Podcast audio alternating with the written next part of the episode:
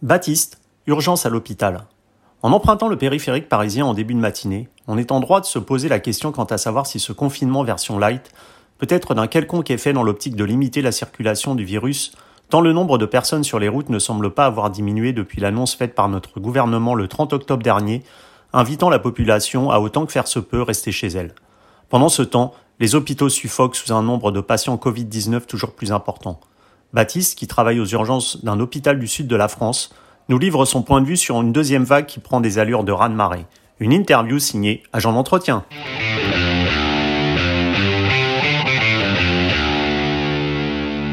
Nous nous retrouvons avec euh, Baptiste qui travaille aux urgences dans un hôpital du, du sud de la France.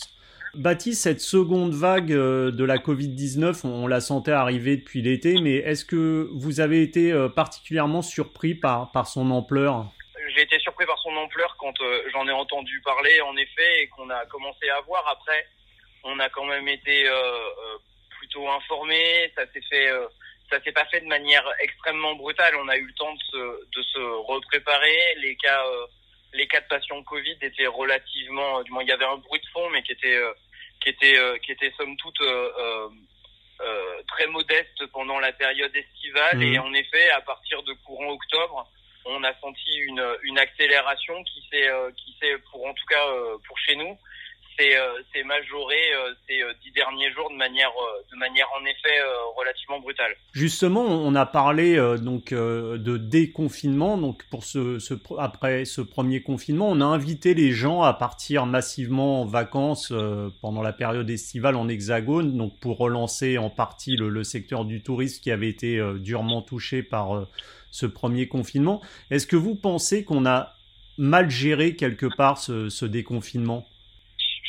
Je, suis pas certain qu'on puisse gérer correctement un déconfinement. Je, je tire pas à, à, boulet rouge sur euh, sur sur nos autorités. Je comprends bien qu'il faille euh, ménager la chèvre et le chou et mmh. que euh, l'économie devait être relancée. Après, en effet, je vous avoue que j'étais très inquiet. Moi, personnellement, je pensais que, du moins, à un moment, j'ai pensé qu'il y aurait une deuxième vague. Après, j'ai pensé qu'en effet, on allait réussir à l'endiguer avec euh, le port du masque, la distanciation. Euh, le, en effet, le, le, le fait qu'on est, euh, on est très largement euh, sensibilisé les, les populations à, à, justement à pouvoir partir cet été, ça m'a ça m'a inquiété hein, quand j'ai vu. Hein, nous, euh, comme vous l'avez comme vous l'avez dit, mmh. je travaille dans le sud de la France, donc euh, je les ai vus. Les populations, en effet, c'était encore pire que d'habitude. Euh, mais bon, je, je, je, comprends que, que les gens, ils aient à l'issue du confinement eu besoin de, de respirer un petit peu, euh, de, euh, de se revoir entre, en, entre eux et, et, de pouvoir s'aérer. Donc, euh, en effet, c'est pas simple. Ça m'a, ça m'a inquiété. Je ne sais pas comment est-ce qu'on aurait pu gérer différemment la situation. En effet, c'est, ça nous arrange pas du coup aujourd'hui parce que je pense que on, on en paye des pots cassés. Mais bon, c'est, c'est, mmh. je vois pas beaucoup d'autres solutions. Mmh. Et aujourd'hui, justement, on est dans un second confinement qu'on peut qualifier de, de light. Personnellement, j'étais hier sur le, périphérique parisien, il n'y avait aucune différence euh, par rapport à que ce soit confinement ou pas confinement. Aujourd'hui, il y a les entreprises qui restent ouvertes pour les gens qui peuvent pas faire de télétravail, les écoles qui sont ouvertes pour nos collégiens, lycéens et même pour les écoles maternelles, les banques sont ouvertes. Est-ce qu'on peut sincèrement endiguer l'épidémie et espérer pouvoir passer des fêtes de Noël en famille avec ce déconfinement euh, light, on va dire? Enfin, ce confinement live, euh, pardon. Ben, je, je c'est alors euh, du coup il euh, y, a, y, a, y, a, deux questions deux questions en une pour la pour la première sur le confinement light en effet je suis d'accord avec vous euh, moi aussi je, du moins je m'attendais peut-être à quelque chose d'un petit peu plus restrictif mmh. en tout cas du moins si, je devais me une, réaction euh, un peu égocentrée ou en tout cas euh, centrée sur le monde de l'hôpital très clairement. Mmh. un confinement à la hauteur de ce qui a été fait la première fois euh, ça aurait été très clairement l'idéal. Là on sait pas trop. On, on évaluera d'ici d'ici une septaine l'efficacité la, la, du confinement qu'on peut en effet qualifier un petit peu light. J'espère qu'il sera suffisant mais mais en effet moi aussi quand je vais au travail alors ça ressemble pas au périphérique parisien je vous l'accorde mais euh, moi aussi, quand je vais au travail, du moins, j'ai pas beaucoup de l'impression qu'il y a une très grosse différence en termes de de flux de population avec mmh. ce que je, je rencontre d'habitude. Toujours est-il que euh, a priori il y a quand même des gens qui sont en, télétravail, euh, il y a quand même une, une on minore on minore déjà les échanges interrégionaux. Mmh. J'espère que ça aura quand même une conséquence. Après la deuxième partie de ma réponse, ben c'est en même temps il faut qu'on arrive à durer. Alors moi je l'aurais peut-être imaginé différemment en effet. Peut-être que ça aurait été intéressant d'avoir quelque chose d'un petit peu dur et après de passer à ce type de confinement dans la durée et peut-être même pour les fêtes de Noël. Je, je sais pas, j'ai, j'ai pas vraiment de, de je pense qu'il y a pas, comme pour la, la première fois, hein, il n'y a pas de solution miracle. Hmm. En effet, le, le, quelque chose d'un petit peu, d'un petit peu light, si c'est suffisant, euh, on verra d'ici sept jours. Dans tous les cas, de toute façon, il sera toujours euh, d'actualité de durcir un petit peu euh, le confinement actuel pour nous aider à, à, à, à, passer cette, cette deuxième vague. Après, en effet, faut durer. Je peux comprendre que les euh, différents commerces qui sont euh, qui sont déjà très touchés, ils, ambitionnent de pouvoir euh, maintenir une partie de leur activité, que les gens ils, ils envisagent pas forcément d'être confinés chez eux H24 pendant des trop longues périodes. Donc peut-être que pour justement pouvoir passer des fêtes de Noël qui seront très certainement pas les mêmes que d'habitude, il y aura peut-être des, des en effet des restrictions qui seront un petit peu difficiles. Et ben je pense qu'il faut passer à un moment ou à un autre à un confinement un petit peu light pour pouvoir avoir quelque chose avec euh, un minimum euh, de mmh. d'échanges au sein des familles. Donc euh, peut-être que c'est inéluctable en fait dans la, de passer par un confinement light. D'accord. Un déconfinement light, pardon. Un déconfinement light, je sais pas. Là. et, et vous, par exemple, par rapport à, à cette première vague qu'on a connue donc au, mois de mars, est-ce que vous constatez un, un, nombre de cas vraiment croissant actuellement qui arrivent dans, dans, dans votre hôpital? De patients ah. touchés, hein, j'entends. Oui, oui, oui, bien sûr. Euh, alors nous, par rapport à la, à la première vague, euh, on, du moins je voyais ce qui se passait euh, en Ile-de-France et euh, dans le nord de la France. Mmh. C'était, euh, on, on, a eu une, une, une accélération, mais c'était c'était très gérable. Après, du moins c'était très gérable. Ça a été difficile pour les équipes, mais c'était quelque chose de relativement croissant avec un plateau. Et après, ça, on a, on a réussi à, à, à, gérer tout le long en fait, et notamment parce qu'on s'était organisé de manière, de manière extrêmement brutale, du moins l'arrêt de toutes les autres activités, ça a eu, ça a eu des conséquences aussi, et du coup on avait des ressources pour le faire, mmh. et on l'a fait de manière massive, et du coup on a réussi à absorber très facilement cette, enfin très facilement, non, très, facilement, c'est pas tout à fait le, le bon terme, mais en tout cas plus aisément qu'actuellement où, euh, où du coup c'est euh, c'est d'une on est dans le flou et on ne sait pas ce que vont nous réserver les prochains jours donc euh, c'est surtout ça qui est inquiétant et, et en effet l'accélération elle a été relativement brutale. Donc c'est c'est il y a une grosse augmentation là là comme je vous le disais en, en, préambule ces sept derniers jours. J'espère qu'on va atteindre un plateau et qu'on va pas continuer à augmenter. Sinon en effet ce sera bien plus dur que la première fois en tout cas pour nous dans le sud de la France. Et c'est surtout que la problématique aussi, euh, la première vague ayant lieu au printemps, euh, il y avait, je suppose, moins de, cas graves aussi aux urgences, euh, du fait par exemple des grippes, des bronchiolites, des choses comme ça. Je suppose que de fait, en hiver, vous avez aussi plus de patients en, en, aux urgences, donc ça doit être compliqué de gérer les patients Covid et, les patients non Covid. En effet, la, grosse différence chez la grosse difficulté chez nous aux urgences, c'est euh, d'intégrer des gens dans une filière qu'on peut qualifier de respiratoire ou de suspect Covid, puisque euh, comme euh, vous l'avez vu et ça a été euh, largement relayé notamment par la presse, les, les symptômes ils sont ils sont extrêmement larges et notamment des syndromes des symptômes respiratoires et, et c'est difficile de faire la part des choses. Donc on a énormément de patients qui rentrent sous une étiquette de suspect Covid en fait et qui ne le sont pas forcément, mmh. mais qui génèrent euh, des difficultés au niveau organisationnel, qu'on est obligé d'isoler, qu'on est obligé de mettre en chambre individuelle, qu'on peut pas laisser au contact d'autres. Donc c'est en effet beaucoup plus compliqué pendant la saison pendant la saison hivernale qu'au printemps où en effet ce type de pathologie était beaucoup moins fréquente. Mmh. Et, vu, vu de loin un peu comme ça, enfin ce, ce qu'on entend, c'est qu'aujourd'hui, par contre, si, si le nombre de cas de, de, Covid semble plus important que lors de la première vague, on a quand même l'impression qu'en réanimation, le virus étant de fait mieux connu, il est traité quand même plus efficacement et que les malades, même gravement atteints, ont quand même plus de chances de, s'en sortir. Est-ce que est-ce que c'est c'est vrai ça? C'est vrai. En fait, il y a une double problématique. Hein. Il y a celle de la prise en charge euh, initiale. Donc, euh, en effet, euh, très clairement, de de ce que j'en connais, de ce que j'en vois, les patients ils sont intubés de manière beaucoup moins prématurée. Donc ils essayent euh, autant que possible de les maintenir non intubés parce qu'après quand ils les, quand ils étaient intubés ils avaient euh, extrêmement, extrêmement du moins beaucoup de difficultés à mmh. les extuber ce qui euh, monopolisait des lits de réanimation pendant une, une longue durée et c'était compliqué maintenant ils privilégient d'autres types de traitements à base d'oxygénothérapie avec de l'oxygénothérapie au débit des choses qui sont a priori relativement efficaces et qui permettent de de minorer le temps de, de passage en mmh. réanimation. Par contre, la deuxième difficulté, en lien avec la mortalité, c'est celle de la saturation des lits de réanimation qui sont, euh, une fois qu'ils sont saturés, même si les patients ils font des séjours qui sont relativement courts, eh ben ils monopolisent quand même des lits et c'est quand même extrêmement difficile de pouvoir les prendre en charge. Hmm. Parce que c'est vrai qu'on on parlait lors de la première euh, vague pandémique, on parlait de 5000 lits de réanimation et aujourd'hui qui devraient être poussés dans les, alors je parle dans les hôpitaux euh, publics, à, à 8000 lits. Comment on peut expliquer que notre pays de près de 70 millions d'habitants ne compte que si peu de lits de réanimation?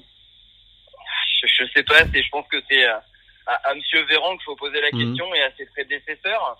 Mais euh, en, effet, ça peut paraître un petit peu, euh, ça peut paraître léger, mais euh, pour une activité courante, c'est tout à fait suffisant en règle générale. Et puis la, la, question, on peut on peut aller un petit peu plus loin dans le raisonnement. C'est celui de la limitation des personnels paramédicaux, notamment, et, mais également médicaux. Hein. Mmh. Et que si on ouvre plus de lits de réanimation, et eh ben c'est extrêmement consommateur en personnel et ça veut dire que ce sera, sauf si, en effet, hein, on a des budgets qui nous sont alloués et ce qu'on espère euh, qui, qui soit grandissant, mais en tout cas à effectif constant, et eh ben plus on ouvre de lits de réanimation en temps normal pour euh, assumer l'activité courante, et euh, moins on en a pour euh, toutes les autres activités qui sont déjà extrêmement en tension.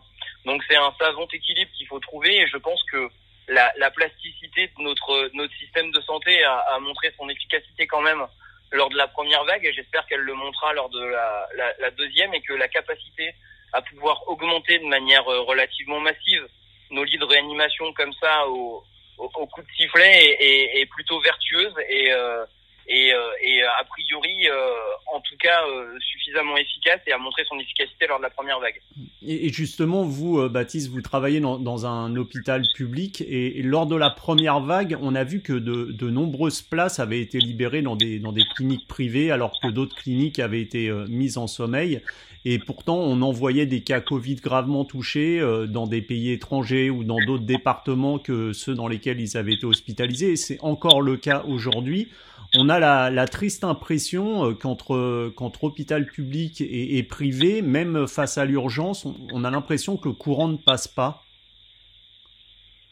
Après, c'est difficile, hein, euh, comme du moins c'est des modes de fonctionnement qui sont qui sont qui sont euh, relativement euh, anciens. Peut-être qu'en effet, il n'y a pas suffisamment de porosité entre le système mhm. public et le système privé, mais la, la la question, elle est quand même, elle est quand même, elle est quand même compliquée parce que la, gravité de certains patients empêche quand même une, certaine possibilité de pouvoir les, les, ventiler sur le sur le secteur privé. Donc euh, il y a quand même il y a quand même des, euh, des moyens qui sont qui sont bien plus importants en termes de de, euh, de plateau technique, de capacité de réanimation, notamment pour ces patients graves sur le secteur public. Et c'est vrai que faut, bien profiler les patients quand même pour les envoyer dans le privé, quoi. Mmh. Et le, le, personnel soignant a été durement mis, mis, mis à l'épreuve depuis le mois de mars. Euh, face au manque de, reconnaissance, euh, qu'elle soit, euh, qu'elle soit salariale ou entre autres hein, d'ailleurs, mais sentez-vous, sentez-vous chez vous, comme chez certains de vos collègues, une sorte de lassitude avec pour certains une volonté de changer de carrière professionnelle Parce que c'est ce qui ressortait déjà quand j'ai eu l'occasion de faire des interviews du personnel soignant lors de la première vague. oui, oui, en effet, hein, c'est encore plus qu'à l'accoutumée, du moins déjà en, temps normal, la, durée de la carrière d'une infirmière est déjà euh, relativement courte hein, du fait de, de la justement de la, de la fatigue engendrée par euh, par le travail, par les conditions et notamment les conditions salariales mmh. qui sont, je vous l'accorde, peu attractives et euh, ça aide pas à fidéliser et en plus de l'attitude, je pense qu'il y a une une vraie fatigue qui s'installe euh, chez chez les personnels soignants et, et en effet, je pense que ça en démotive plus d'un et que euh, il va y avoir des carrières peut-être encore plus brèves que celles qu'on a qu'on a eues jusque là quoi. Donc mmh. Euh, ça, ça, risque d'être très compliqué à, à, à gérer à l'avenir quoi. Parce que cette crise de la Covid, ça a été aussi une mise en lumière euh, d'un d'un flagrant manque de moyens dont pâtit le, le, secteur de la santé quand même dans notre pays. Ah oui, oui, je suis tout à fait d'accord avec vous. Il y a un manque de, de moyens financiers, il y a des difficultés en termes de personnel, hein, avec des, des, euh, des, rappels extrêmement fréquents sur, euh, sur euh, les vacances, des, des modifications de, planning qui sont, qui sont constantes. On, leur demande énormément d'efforts. Et c'est vrai que la, reconnaissance, elle n'est pas forcément au rendez-vous. Le Sécurité de la santé, ça a été un début de réponse, mais je pense que ce sera pas suffisant pour, pour fidéliser du personnel, ouvrir, davantage de lits, euh, et euh, avoir des organisations qui sont encore plus agiles à l'avenir. Hmm. Et on, en parlait tout à l'heure, si, si, justement vous aviez euh, 10 minutes, vous étiez reçu par le ministre de la Santé, Olivier Véran, quel message euh, vous voudriez lui faire passer?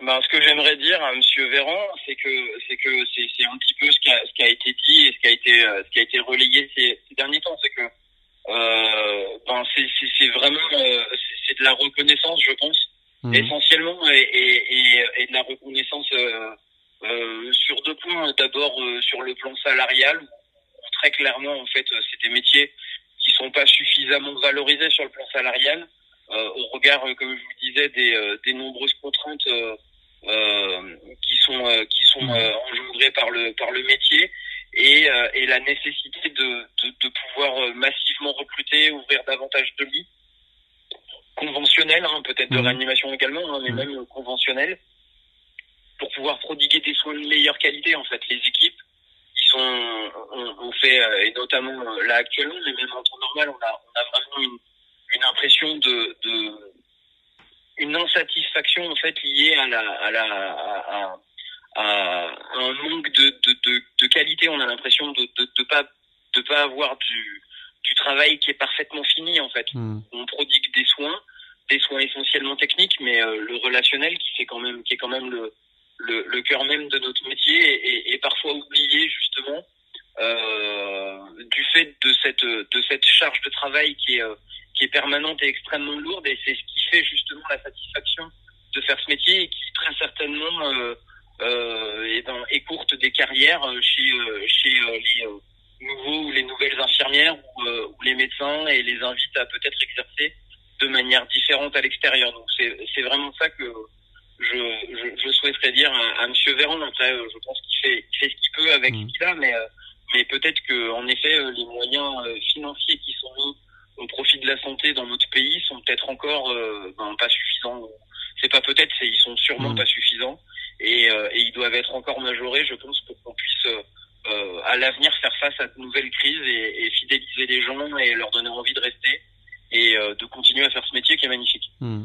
Bah écoutez Baptiste, on va espérer que le ministre Olivier Véran euh, tombe sur ce podcast et, vous écoute et puisse entendre le message qui est le vôtre et qui représente celui certainement d'un grand nombre de, personnels soignants. En tout cas, on vous remercie beaucoup pour cette interview et on vous souhaite beaucoup de courage pour les semaines à venir qui s'annonce forcément compliqué à l'hôpital. Je vous remercie beaucoup et, en effet, on, va croiser les doigts et on va espérer que le, le, confinement light soit suffisant et sinon, eh ben, j'espère que les autorités euh, euh, feront preuve de suffisamment de, d'agilité pour, euh, pour endiguer cette deuxième vague et en empêcher peut-être une troisième. Très bien. Merci beaucoup, Baptiste. À bientôt.